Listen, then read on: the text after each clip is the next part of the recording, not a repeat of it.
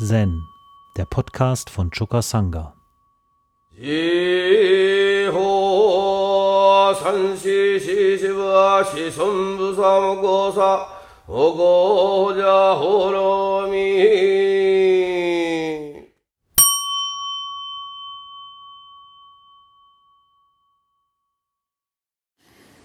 Ich war seinerzeit mit Hasama Roshi zusammen, der den buddhistischen Tempel in Bodh Gaya eingeweiht hat. Bodh Gaya ist der Ort, wo der Buddha gestorben ist und ein Ort, der in Indien lange vernachlässigt wurde und nur in den letzten Jahren jetzt wieder zur Bedeutung gekommen ist, weil äh, die Vertreter der buddhistischen Länder da angefangen haben, Tempel zu errichten und des Buddha zu gedenken, des Historischen. Ja.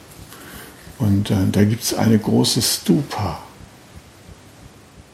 Und ähm, diese Stupa, die steht da seit dem Tod des Buddha, ja, oder ist nach seinem Tode dort er, errichtet worden.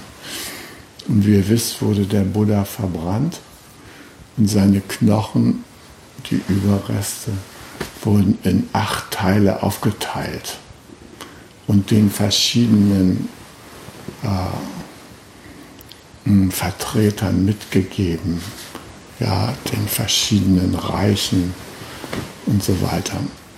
Und ähm, ein Teil blieb halt in Budgaya, ja, unter der großen Stupa. Ja. Und ähm, ja, als äh, Hasama da erzählte, wie er da den Tempel eingeweiht hat in Bodh äh, da habe ich ihn gefragt, und sind die Knochen des Buddha da zu finden? Und da hat er zu mir gesagt, You are Buddha's bones. Ja, das sollten wir uns mal klar machen. Wir sind Buddha's bones. Und wenn wir nicht seine Knochen geerbt haben, dann lebt er überhaupt nicht. Aber er lebt.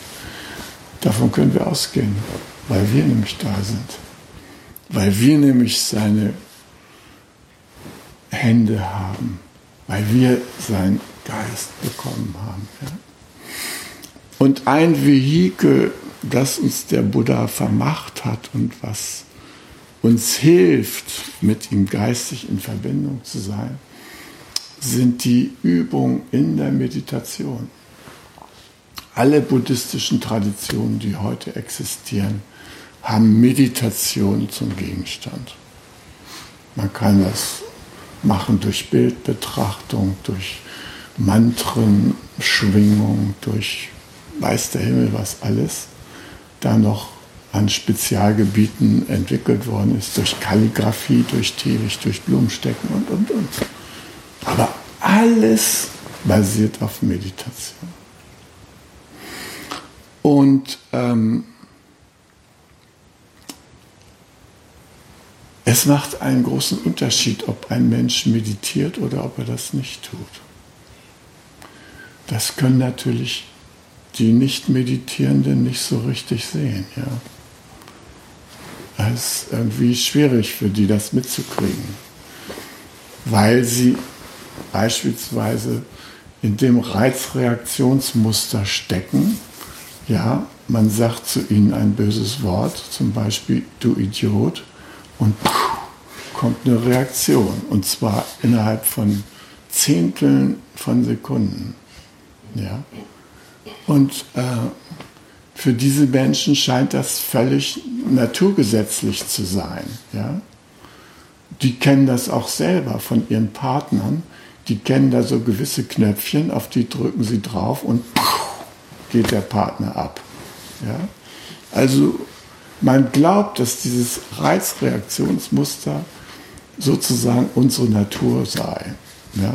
Stimmt aber gar nicht. Es ist nur dann unsere Natur, wenn wir nicht meditieren. Wenn wir meditieren, dann kann man die Knöpfchen nicht so einfach bei uns drücken. Ich will nicht sagen, dass man sie nicht doch drücken kann. Aber es ist ein großer Unterschied. Ja? Inzwischen wird die ganze Sache wissenschaftlich äh, untersucht im Sinne von also gehirnphysiologisch und äh, es gibt eine Wahnsinnsforschung inzwischen. Mh, die Neurowissenschaften bewegen sich da. Es erscheinen im Jahr 250 bis 600 neue Aufsätze zum Thema Auswirkungen der Meditation auf das Gehirn. Und ich finde, dass wir uns das nicht genug klar machen können, welche Auswirkungen die Meditation auf unseren Geist hat und auf unser Gehirn hat. Heute wird das gemessen.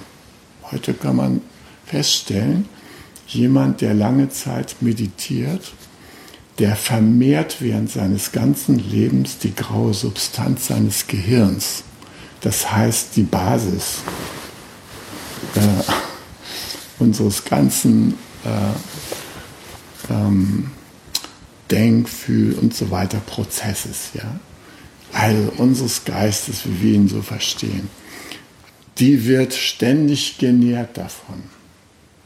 Und man kann sagen, dass Leute, die ihr Gehirn nicht durch Meditation benutzen, dass die da was verlieren.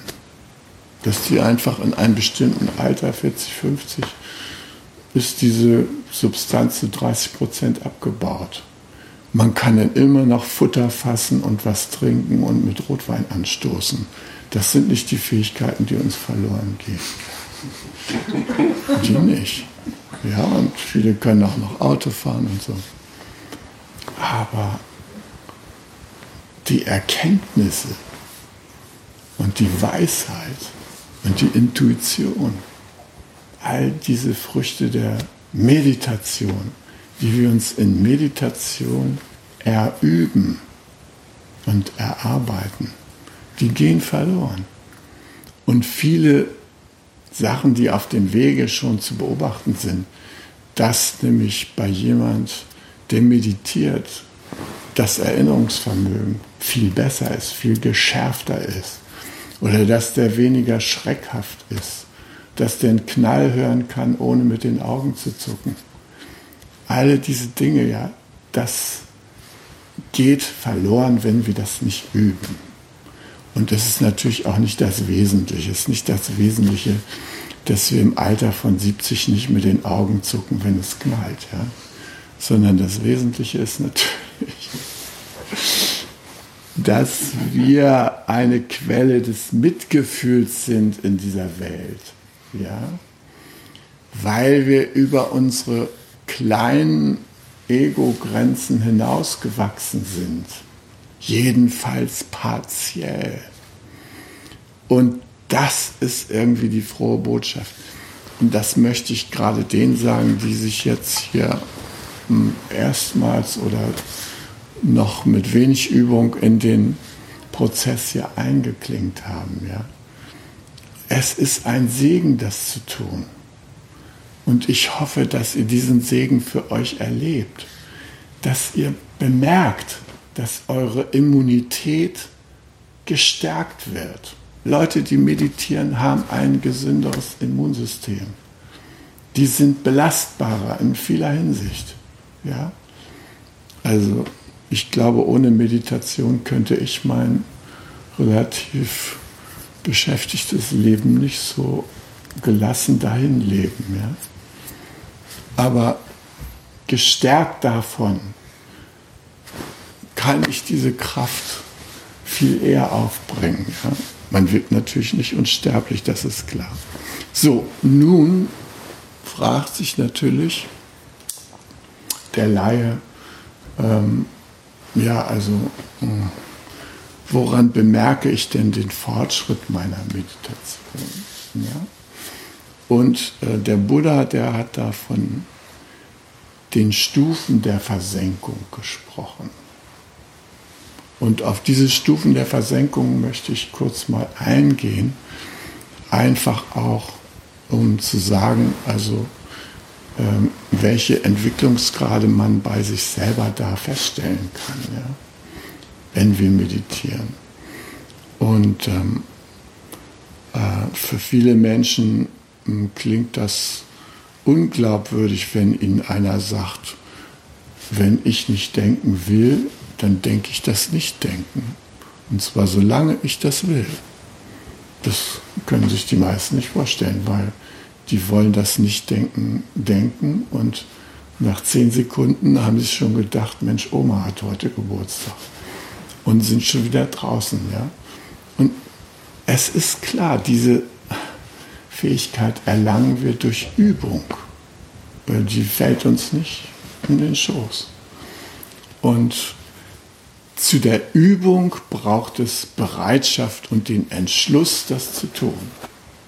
Wenn wir diesen Entschluss nicht haben, dann trinkt mit 65 euren Rotwein und seid nicht traurig, wenn ihr viele Dinge nicht mitgekriegt habt. Ja? Ist okay. So ist es bei vielen. Ja? Aber wir haben die Chance, mehr aus unserem Leben zu machen. Es noch mehr zu würdigen, weil unser Leben ist ein kostbares Geschenk. Und dass wir als Menschen hier rumlaufen dürfen, ist auch eine große Kostbarkeit. Obwohl man da manchmal in Zweifel gerät, ob das bei jedem der Fall ist. Aber es ist wirklich so. Ja. Es ist, wir können nur dankbar sein unseren Eltern gegenüber, dass sie uns dieses wunderbare Leben geschenkt haben. Egal, was sie uns angetan haben oder was wir ihnen angetan haben. Das ist unabhängig davon. Wir können uns eigentlich nur täglich in Dankbarkeit davor verneigen, dass wir dieses wunderbare Leben erleben dürfen. Ja. So, und der Buddha, der sprach von den neun Stufen der Versenkung, beziehungsweise acht Stufen, die neunte Stufe, ähm, kann man nicht mehr so gut beschreiben. Ja? Aber acht Stufen können wir beschreiben und hat der Buddha auch beschrieben. Und übrigens ähm, hat mich gerade von Freda dieses Buch von Heinz Hilbrecht, das ist ein Naturwissenschaftler, der selber meditiert, der hat ein Buch geschrieben, Meditation und Gehirn, alte Weisheit und moderne Wissenschaft. Das empfehle ich euch um euren Entschluss zur Meditation zu stärken, weil da so viele naturwissenschaftlich belegte Fakten drin erwähnt sind, die einem zeigen, wie sinnvoll es ist zu meditieren und dass man wirklich was verpasst, wenn man das nicht tut. Ja? Also guckt es euch an, Heinz Hilbrecht, Meditation und Gehirn. Ja? und lasst euch davon inspirieren und eure Praxis davon unterfüttern. Äh, viele Menschen, die sind eher bereit zu meditieren, wenn ihnen die Wissenschaftler darlegen, dass das irgendwie gesünder ist und weiß der Teufel was alles. Ja? Viele Menschen, die hören ja, dass Rauchen ungesund ist und sind trotzdem nicht beeindruckt. Ja? Und Helmut Schmidt sagt, wer Visionen hat, soll zum Arzt gehen. Ja? Also gut, der hat die Vision gehabt, dass er an der Zigarettenqualm nicht stirbt mit Lungenkrebs. Und der hat irgendwie auch bewiesen, dass man das durchhalten kann. Aber das war eine spezielle Meditation, die der da gemacht hat. Ja, die bekommt nicht jedem von uns. Der Buddha, der hat also acht Stufen der Versenkung auf jeden Fall unterschieden.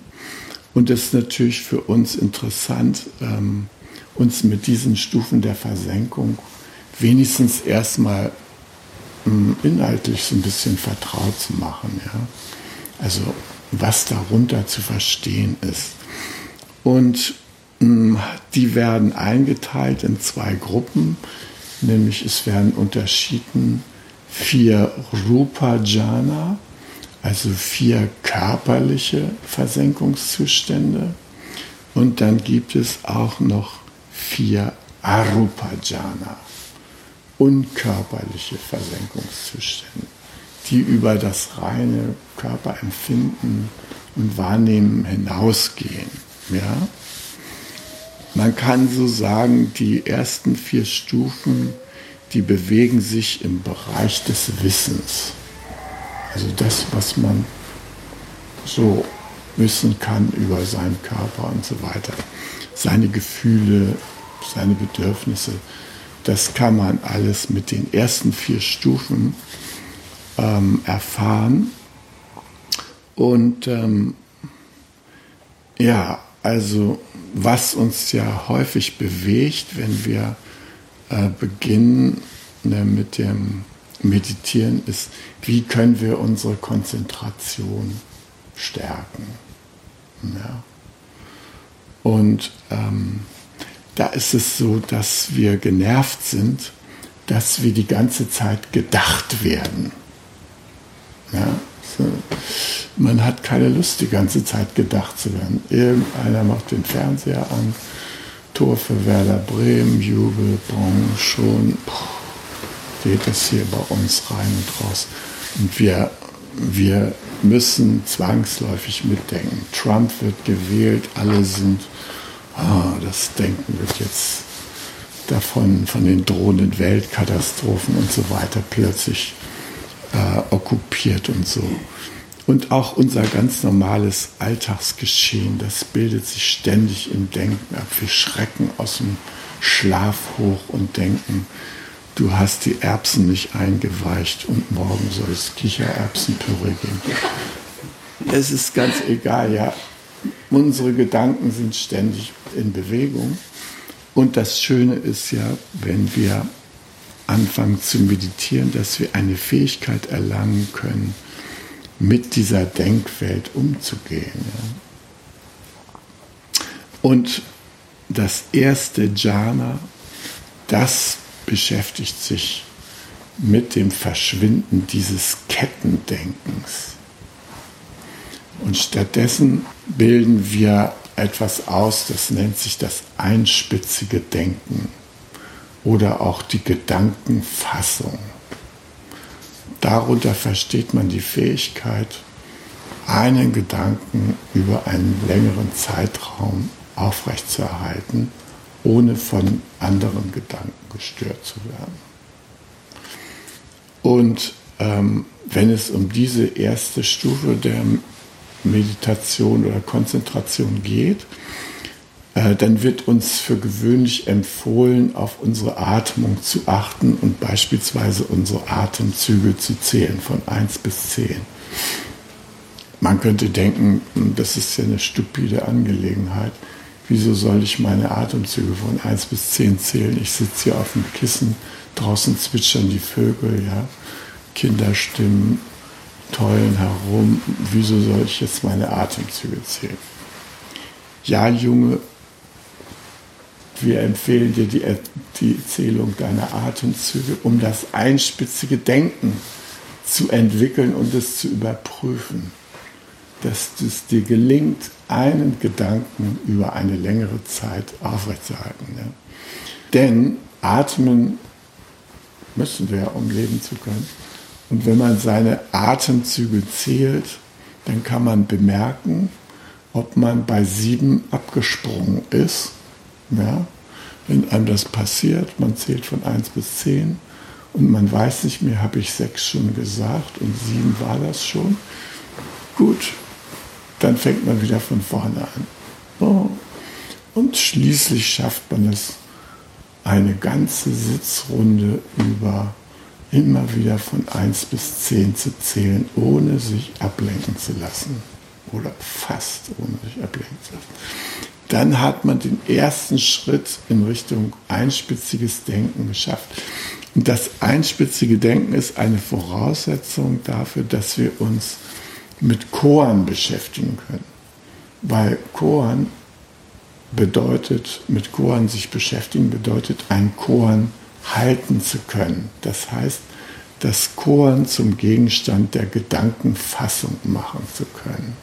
Ja, wir nehmen die Chorenaufgabe und halten sie und werden nicht die ganze Zeit abgelenkt von anderen Dingen. Also es ist eine Voraussetzung dafür. Ja? Gut, und ähm, also wenn wir dieses einspitzige Denken üben oder in diese erste Jhana, erste körperliche Jhana-Stufe eintreten, dann verschwindet dieses diskursive Kettendenken und ein positives Ergebnis ist die Einspitzigkeit des, des Geistes oder äh, der Buddha nennt das manchmal auch das tiefe Denken, ja.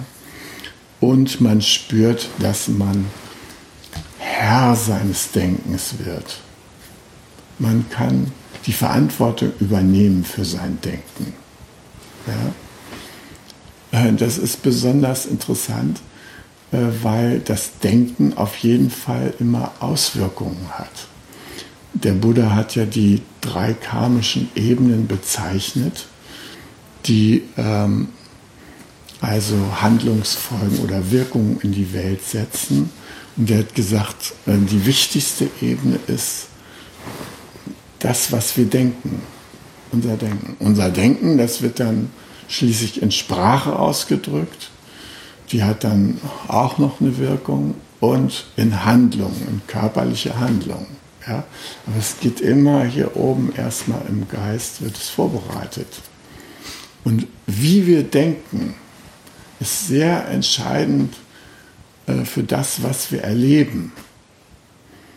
Äh, und da spielt zum Beispiel auch eine Rolle, ob wir ähm, befürchtendes Denken an den Tag legen oder vertrauendes Denken an den Tag legen. Ähm, Kinder, die sind sehr empfänglich für Gedankenfelder. Hm, ich konnte das beobachten bei meinen Kindern.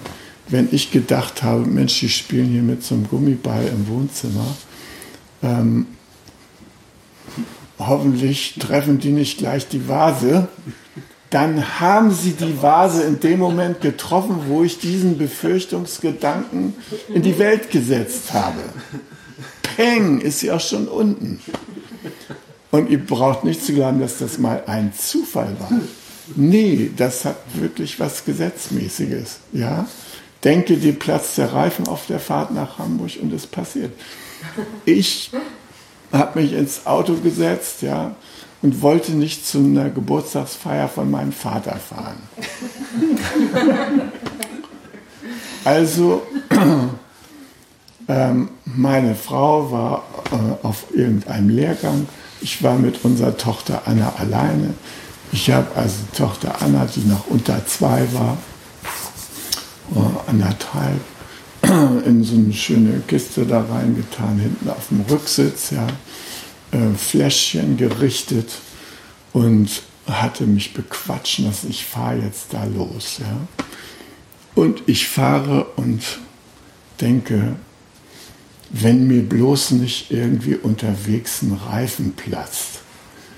Ich hatte nämlich mein Auto verliehen und ähm, jemand hatte, war da über einen spitzen Stein oder sowas gefahren, Jedenfalls hatte ich keinen Ersatzreifen mehr. Deshalb war ich so beunruhigt und dachte, wenn mir jetzt ja nicht noch ein Reifen platzt, ja, dann ist es ganz aus. So, und ihr ahnt gar nicht, wie dann das Universum zusammenarbeitet, um so eine Befürchtung wahr werden zu lassen. Ja? Also ich war in Bremen losgefahren und äh, bei Sittensen, ja, da war es dann endlich soweit.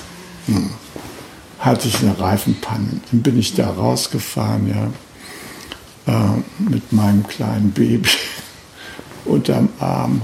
Ne. Dachte ich, jetzt muss ich jemand anhalten, ich brauche jetzt einen Ersatzreifen und so weiter. Ähm, kein Schwein hielt natürlich an auf der Autobahn, dürfen, dürfen sie ja auch gar nicht. Und dann ähm, sah ich auf der gegenüberliegenden Seite war ein Parkplatz da konnte ich von ferne einen R4 erkennen. Und da dachte ich, Mensch, äh, da gehe ich mal rüber und frage mal die Leute, ob die mich ein Stückchen mitnehmen, ja. Äh, mm, und mir helfen da aus der Situation. Dann bin ich zu dem R4 hingegangen, wollte an die Scheibe klopfen, da habe ich gesehen, die andere Hälfte von dem R4 war gar nicht mehr da. Das war ein Schrottauto, ja. Oh zurück, dann habe ich mich also Richtung Bremen erneut hingestellt an die Autobahn. endlich hielt ein Mercedes an. Zwei Zivilfahrende am Steuer. Dann haben die gefragt, wieso halt sind hier. Und dann habe ich gesagt, hier gucken Sie mal mein Baby. Äh, ich habe eine Reifenpanne. Und dann waren diese Polizisten plötzlich ganz gerührt und so und haben gesagt, okay, das machen wir jetzt mit Ihnen, das bringen wir in Ordnung. Also haben sie mich erstmal dahin gefahren, wo meine Frau äh, gerade ihren Lehrgang hatte. Da konnte ich dann mal meine Tochter kurz absetzen. Nicht lange natürlich, aber so. Und dann haben wir uns auf die Suche nach Ersatzreifen gemacht. Und dann haben wir schließlich irgendwo eine Werkstatt ausfindig gemacht. Und dann haben die Polizisten mich noch zurückgefahren zu meinem kaputten Auto und mir noch geholfen, den Reifen da drauf zu bauen. Und dann konnte ich meine Tochter wieder abholen. Aber der Geburtstag, der war auf jeden Fall gestorben. Also insofern war diese Befürchtung nachhaltig. Ja. Ist dann irgendwie noch wieder gut gegangen, aber die Befürchtung war. Und ähm, genauso ist andere Gedanken, die wir haben, sind voller äh, Auswirkungen. Ich habe das ausprobiert. Wenn ich jemand in die Augen schaue und denke, Mensch, ich bin dir so dankbar, was du schon alles Wunderbares für mich getan hast in meinem Leben und so, dann strahlen meine Gedanken diese, äh, dann strahlen meine Augen diese Gedanken aus und sie kommen bei meinem Gegenüber an. Und mein Gegenüber verhält sich auf eine bestimmte Art. Und wenn ich denke, oh Gott, nicht schon wieder dieser Kotzbrocken und der tritt mir dann zu nahe, dann erlebe ich natürlich den Kotzbrocken als Kotzbrocken. Das entscheide ich schon. Ja? Meine Gedanken sind äußerst wirksam. Und deshalb ist es so wichtig, Herr der eigenen Gedanken zu werden. Ja? Und wenn man merkt, oh, ich will gerade was befürchten, äh, dann schnell eine andere Richtung. Wir fahren sicher und gesund nach Hamburg oder sowas. Ja. Das ist ein ganz anderer Gedanke, als zu sagen, ah, hoffentlich platzt mir nicht der Hinterreifen. Ja. So. Und das können wir üben. In der ersten Stufe der Meditation. Da gehen wir daran und werden Herr unserer Gedanken. Ja? Wir entscheiden, was wir denken. Oh, viele Leute können das nicht entscheiden. Die werden gedacht, die ganze Zeit. Ja? Äh, Werder hat 4 zu 1 verloren und so eine Scheiße. Ja? Also mein Enkel, sowas, der ist da häufig mit seinem Vater, ist Fußballfan und der kennt alle deutschen Spieler mehr oder weniger gut, ja. Und äh, kann mich da auch beraten, wenn ich da mal zufällig bei ihm zu Hause vorbeikomme und da ein Bild von rennenden Gestalten, die hinter so einem Ball herrennen, sehe, dann kann der mir genau sagen, fährt das und wie und welche Tore und wann und so. Da weiß er unheimlich Bescheid. Da bin ich einfach völlig verblendet auf dem Gebiet. Ja kann ich wirklich nicht mithalten. Ähm, also das kann er mir. Aber er wird gedacht von seinen Gedanken. Wenn seine Schwester ihn irgendwie pisagt, dann reagiert er. Er kann es nicht beherrschen. Ja? Er hat noch nicht das einspitzige Denken gelernt. Ja? Aber wir können alle dieses einspitzige Denken lernen. Eine Folge der Tatsache, dass wir das einspitzige Denken lernen und dass wir die Gedankenfassung beherrschen, ist, wir freuen uns darüber. Wir erleben eine bedingte Freude. Ja? Und das ist ein Eintritt in die zweite Stufe. Wenn ihr diese Freude in euch bemerkt, dass euch das gelingt, mit eurem Atem in Kontakt zu bleiben, mit euren Gedanken so in Kontakt zu sein, dass ihr sie denkt und nicht sie euch denken, dann erlebt ihr eine Freude und diese Freude ist bedingt davon, von dieser Erfahrung. Aber diese Freude, die kann übergehen in eine unbedingte Freude, wenn ihr weiter meditiert. Ja, ihr könnt aufsteigen zu dem Zustand der unbedingten Freude. Ihr braucht gar keine Bedingungen, damit ihr euch freuen könnt. Ihr seid einfach in der Freude. Ja. Mein Lehrer, der sagte zu mir öfter mal, Zen ist Ecstasy. Und dann war ein ganz schreckliches Session im Februar. 4 Grad minus, der sechste Tag, der schlimmste Tag. Und morgens um vier sagte der Jiki, heute no Doxan, Roshi Dentist. Also der Roshi geht zum Zahnarzt, der ist den ganzen Tag über weg. Kein Doxan. Sonst hatten wir viermal Doxan am Tag. Und zwar alle kamen dran. Ja. Viermal am Tag. Und das war natürlich immer herrlich. Gehst zum Roshi rein, der einzige Raum, der beheizt ist. ja. Äh, und dann plaudert man mit ihm noch ein wenig, nachdem man über das Chor gesprochen und so, um sich da noch so ein bisschen aufzuwärmen. Ja, fällt einem noch schnell irgendein Thema oder irgendeine Frage ein. Ist Erleuchtung gesundheitsschädlich oder so? Oh, irgendwas fällt einem da schon. Und dann kommt man zurück. Ja, und dann kann man es wieder ganz gut aushalten bei 4 Grad minus. Ja, und da war aber der Roshi weg. Das heißt, 16 Stunden sitzen, garantiert, ohne Roshi. Und da habe ich mir gesagt, Zen ist Ecstasy. Ich habe mir klar gemacht, ich kann mein Denken kontrollieren.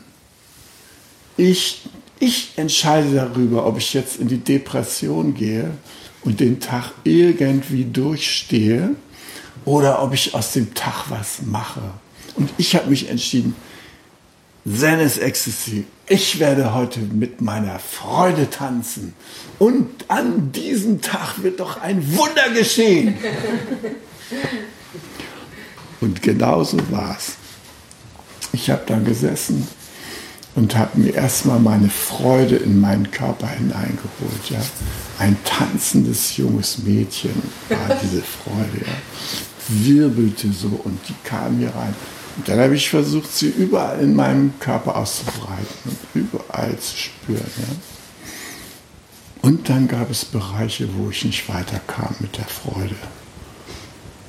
Die Bereiche, wo meine Ängste lauerten, im Becken Gut, ich will euch nicht den ganzen Prozess sagen.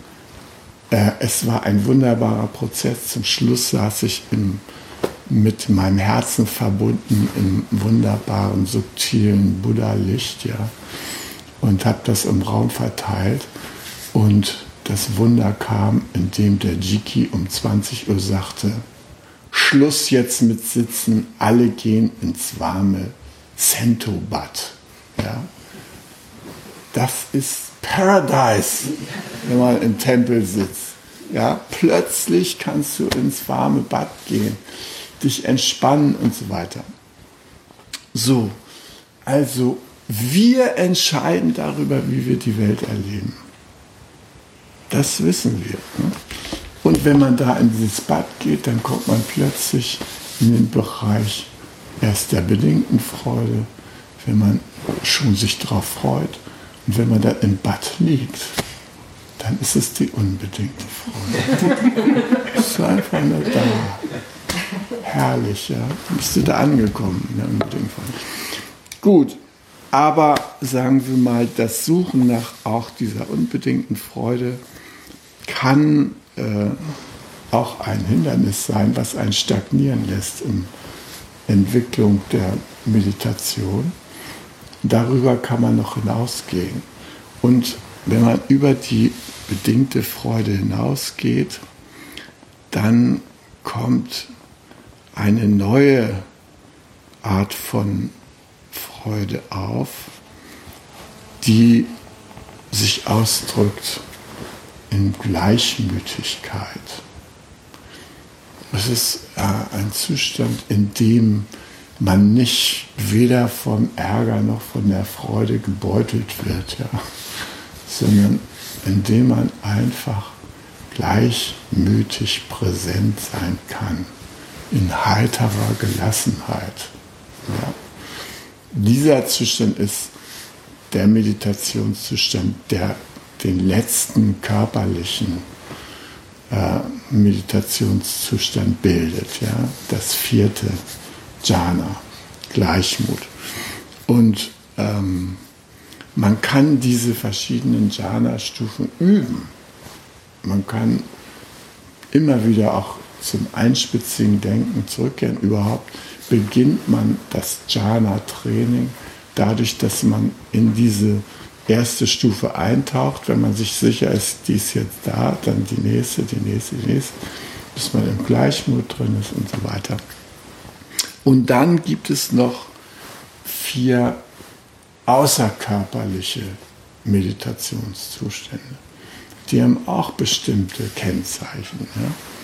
Und zu diesen Kennzeichen gehört zum Beispiel das Erleben, dass die Raumgrenzen verschwinden. Also wir haben den Eindruck, äh, wenn wir in so einem Raum sind, dass wir da nicht gleichzeitig mit der Welt außerhalb dieses Raumes Kontakt haben können. Ja?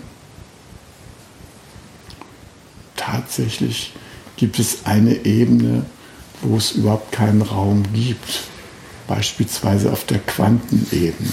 Ja? auf der energetischen Ebene, da gibt es keine Raumgrenzen, nicht die, die wir so kennen. Ja? Und wir können das in der Meditation erfahren, dass das, was wir für raumbegrenzend äh, erachten, dass sich das auflöst. Ja? Dass wir plötzlich keine Raumgrenzen mehr spüren. Und ähm, das können wir auch feststellen ähm, mit dem nächsten Jhana, was sich daran anschließt, was Bewusstseinsentgrenzung heißt.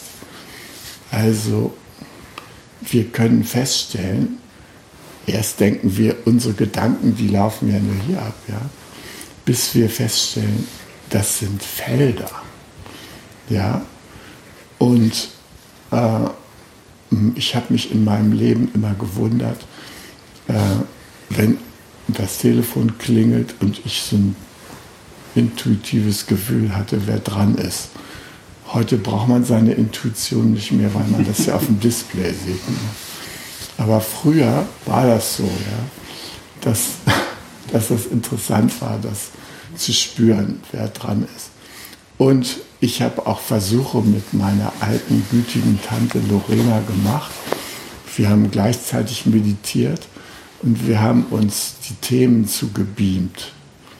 Ja, um zu spüren, kommt das nun an beim anderen oder nicht. Dass es bei ihr ankam, das war mir schon klar, weil sie hat mich oft angerufen und hat zu mir gesagt, du bitte geh mal eben in deine Küche, da brennt was an. Die war in Heidelberg, ja, und ich war in Bremen. Also die hat da so ein schönes, wunderbares Gespür und da war Bewusstseins- und Gedanken- und Raumentgrenzung klar. Ja. Und so ist es für uns. Wir können über weite Räume und Entfernungen hinweg mit anderen Wesen in Verbindung sein. Und auch mit Zuständen. Ich habe das in Japan zum Beispiel bemerkt. Äh, dass die Erde total unter Spannung stand. Und dann habe ich gelesen, dass zu der Zeit äh, in Los Angeles ein Erdbeben stattgefunden hat. Ich, ich, dachte, hier in Japan wird jetzt bestimmt gleich ein dickes Erdbeben losgehen. Ich saß in den Tempel ja, und unter meinem Arsch habe ich die Spannung der Erde gespürt. Ja. Und solche Erlebnisse, ja, hat man mit allen möglichen Vorgängen, auf die man sich da konzentrieren kann. Ja. Ähm, ich habe mich im Tempel hingesetzt und meinen Kindern geistige Postkarten geschickt. An einem Tag. Ja, ich mich so. Und dann habe ich es nochmal aufgeschrieben. und habe ihm geschrieben, ich habe heute das und das in Bezug auf euch gedacht und das und das hat mich gefreut und das und das habe ich gesehen und so. Und meine Kinder haben mir später bestätigt, ja, genau so war es, ja, wir haben das erlebt und so. Und ähm, ich habe auch mit meinen Kindern Versuche gemacht, ähm, dass wir ähm, uns hingesetzt haben, äh, wir haben Buddha-Unterricht gemacht und dann saßen wir im Buddha-Unterricht und dann haben, war ein Kind war krank und dann haben wir ähm, uns hingesetzt und dieses Kind in unsere Mitte genommen und ihm einen schönen Gedanken geschickt, ja, gemeinsam. Und dann haben wir angerufen, ob das angekommen ist. Und dann hat Marisa gesagt, ja genau, habt ihr gerade an mich gedacht. Ich musste die ganze Zeit an euch denken. So, also das ist etwas Natürliches. Ja, es ist nicht spiritistischer Käse, sondern das ist was ganz Natürliches. Es ist eine Frage des Standes eurer Meditation. Je weiter ihr euch in dem Thema vertieft beschäftigt, umso mehr gehen eure Fähigkeiten in diese Richtung. Ganz natürlich. Und es gibt manche Menschen, die sind äh, begabt, auf diese verschiedenen Ebenen äh, zu gehen. Und ähm, da gibt es eine gewisse äh, Gefährdung. Also wenn man zum Beispiel da auf das fünfte und sechste Jana äh, natürlich schnell reinkommt, äh, dann ähm, hat man Wahrnehmungen außerkörperlicher Art, die eben Menschen, mit, die durch die körperliche Wahrnehmung begrenzt sind, nicht haben. Und da kann man natürlich da als Wunderdoktor auftreten oder was weiß ich. Ja. Wir hatten hier im Lebensgarten eine Frau, die kam hierher, eine gewisse Regina, die äh, hat den Leuten gesagt, also ähm, äh, für 50 Mark ist sie bereit, die Geister, die in deren Haus sich aufhalten, her herauszubitten. Und da das ja hier so eine Altlast aus der Nazi-Zeit war, waren ja viele Leute angetan davon und haben dieses kleine Opfer gebracht, um dann ruhiger schlafen zu können und so weiter. Und die kam also. Und ähm, ich wollte nicht, dass die in mein Haus reinkam. Und äh, meine Nachbarin Gisela, die hatte Streit mit ihrem äh, damaligen Partner und hat mich gefragt, ob, ich, ob sie in meiner Ferienabwesenheit mein Haus benutzen könnte. Habe ich gesagt, ja, geh gerne rein. Ja, und dann kam ich aus den Ferien zurück und hat sie gesagt, du, die Regina, äh, ich wollte mich dir gegenüber als dankbar erweisen. Ich habe sie durch dein Haus geschickt, um die Geister da zu entstören. Und dann habe ich gedacht, mit der möchte ich mich jetzt gerne mal treffen. Ich gehe dann mal in den Zustand des Nichtdenkens und dann soll sie mir mal erzählen, was sie da für Geister gesehen hat. Ja? wir waren dreimal verabredet und dreimal hat sie mir das nicht erzählt. Aus welchem Grund auch immer. Aber ich sage euch, wenn ihr in Meditation seid, dann reicht ihr weiter und dann könnt ihr auch so etwas schnuppern, wenn euch einer da irgendwas andrehen will. Diese Regina, die hat diese Fähigkeit in dem Augenblick verloren, als sie hier ein Kind bekommen hat da wurde sie wieder normal und war auf dem Teppich, ja. Und da konnte sie vom ersten Jhana aus wieder starten und musste nicht ihr Ego da im fünften und sechsten Jhana entfalten. Was nicht gut ist. Ja, wenn man anfängt, damit rumzuspielen, das ist nicht in Ordnung. Wir üben das, um unser Mitgefühl und unsere Kraft allen fühlenden Wesen zur Verfügung zu stellen und nicht um SAP oder Goldman Sachs zu übernehmen. Ja? Das ist nicht unsere Perspektive. Ja?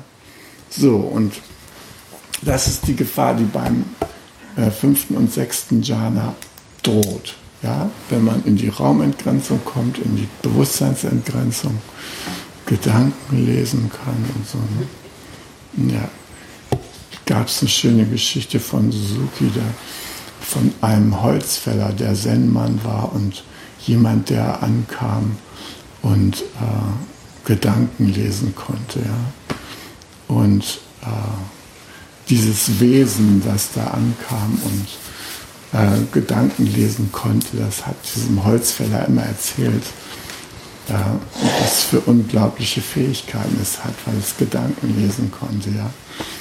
Und der Holzfäller, der hat einfach nicht denkendes Samadhi geübt, ja, und hat da Holz gespalten und mit einmal hat sich von seinem Beil der Kopf gelöst und ist dem anderen Wesen gegen die Birne geballert, ja. Die ganze Gedankenleserei hat ihm nicht geholfen, vorauszusehen, dass von diesem Beil da dieser Eisenklotz abfallen könnte. Ja? Also das ist die Gefährdung dieser Leute, die auf dieser Ebene bedeutsam sind. Ja? Den kann das Beil des Holzfällers an den Kopf knallen. Ja? Und sie sind nicht gefeit. Okay, also es geht weiter mit den Jhana-Stufen, dass man zum Schluss, noch nicht in der neunten Stufe, aber in der achten Stufe der Versenkung, ah, siebte haben wir ja auch noch nicht, bei der siebten, da begegnet man ähm, der nicht mehr irgendetwasheit. Das ist ein Ausdruck äh, für Leerheit. Ja? Also, das, äh, man könnte sagen, hm, ist so eine Art Götterblick, den man da plötzlich hat. Ja? Wie man sitzt auf einem hohen Berg und dann sieht man da die Wesen, die Kühe grasen und die Gänse fliegen und die Autofahrer fahren und den Mopedfahrer äh, in eine sehr intime reinfahren. Man sieht schon den entgegenkommenden LKW, ja, und man ahnt schon, wie schwierig für den die Situation ist, von dem der noch gar keine Ahnung hat und auch der LKW-Fahrer nicht. So, und das kann man alles aus dieser Götterblickperspektive sehen. Ja, es ist alles eins, beziehungsweise nicht zwei. Und man selber betrachtet das alles von einem überlegenen Sitz aus. Ja. Ist natürlich auch wieder nicht so ganz sauber. Wenn man da nämlich dann plötzlich wieder ans Anhaften und Greifen kommt, dann ist man verloren. Dann ist man verloren an die Götterblickperspektive. Dann kann man nicht mehr in die Normalwelt zurücktreten. Dieses Profane, das interessiert einen dann nicht mehr. Ja? Menschen, die in dem Zustand sind und diese Meditationsübung bis zum Exzess betreiben, die äh, haben was Unangenehmes in den Ferien bin ich so einer Person wahrscheinlich begegnet, die war in dem gleichen Haus und das war so eine Person, die war in jeder Hinsicht immer bedeutsam. Ja. Also der hat sich dann in den Eingangsbereich hingesetzt und da meditiert, aber auf eine unübersehbare Weise. Ja. Es war ganz klar, dass seine Energie jetzt da den ganzen Eingangsbereich ausfüllt. Und wenn er gekocht hat, dann war das ganz klar, dass das jetzt seine Energie ist, die wir gleich zu uns nehmen und so weiter. Also es ist eine heikle Angelegenheit, ja, wenn man da zu sehr reingeht. Ne?